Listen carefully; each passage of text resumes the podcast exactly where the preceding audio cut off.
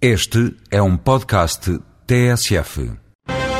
Com o Tratado de Lisboa passa a existir um alto representante da União para os negócios estrangeiros e política de, segurança. No espaço Voz Europa de hoje, o eurodeputado Joel Ace Ferreira esclarece que, apesar deste novo cargo, a União Europeia não vai para já falar a uma só voz. A Europa falará uma voz predominante, mas julgo que nesta fase é absolutamente impossível impedir que haja vários Estados que tenham uma voz minoritária. É o caso, ainda hoje no curso da Espanha e de outros quanto ao Kosovo, é o caso efetivamente de outros Estados. Eu penso que gradualmente se caminhará para isso. Talvez em dois mandatos de legislaturas europeias se avance mais, eh, se avance ainda mais, mas eu julgo que é difícil eh, pensar-se que haverá alguém que fale globalmente em nome da Europa, mas haverá sempre Estados que, por uma razão ou por outra, poderão não aceitar certas eh, perspectivas.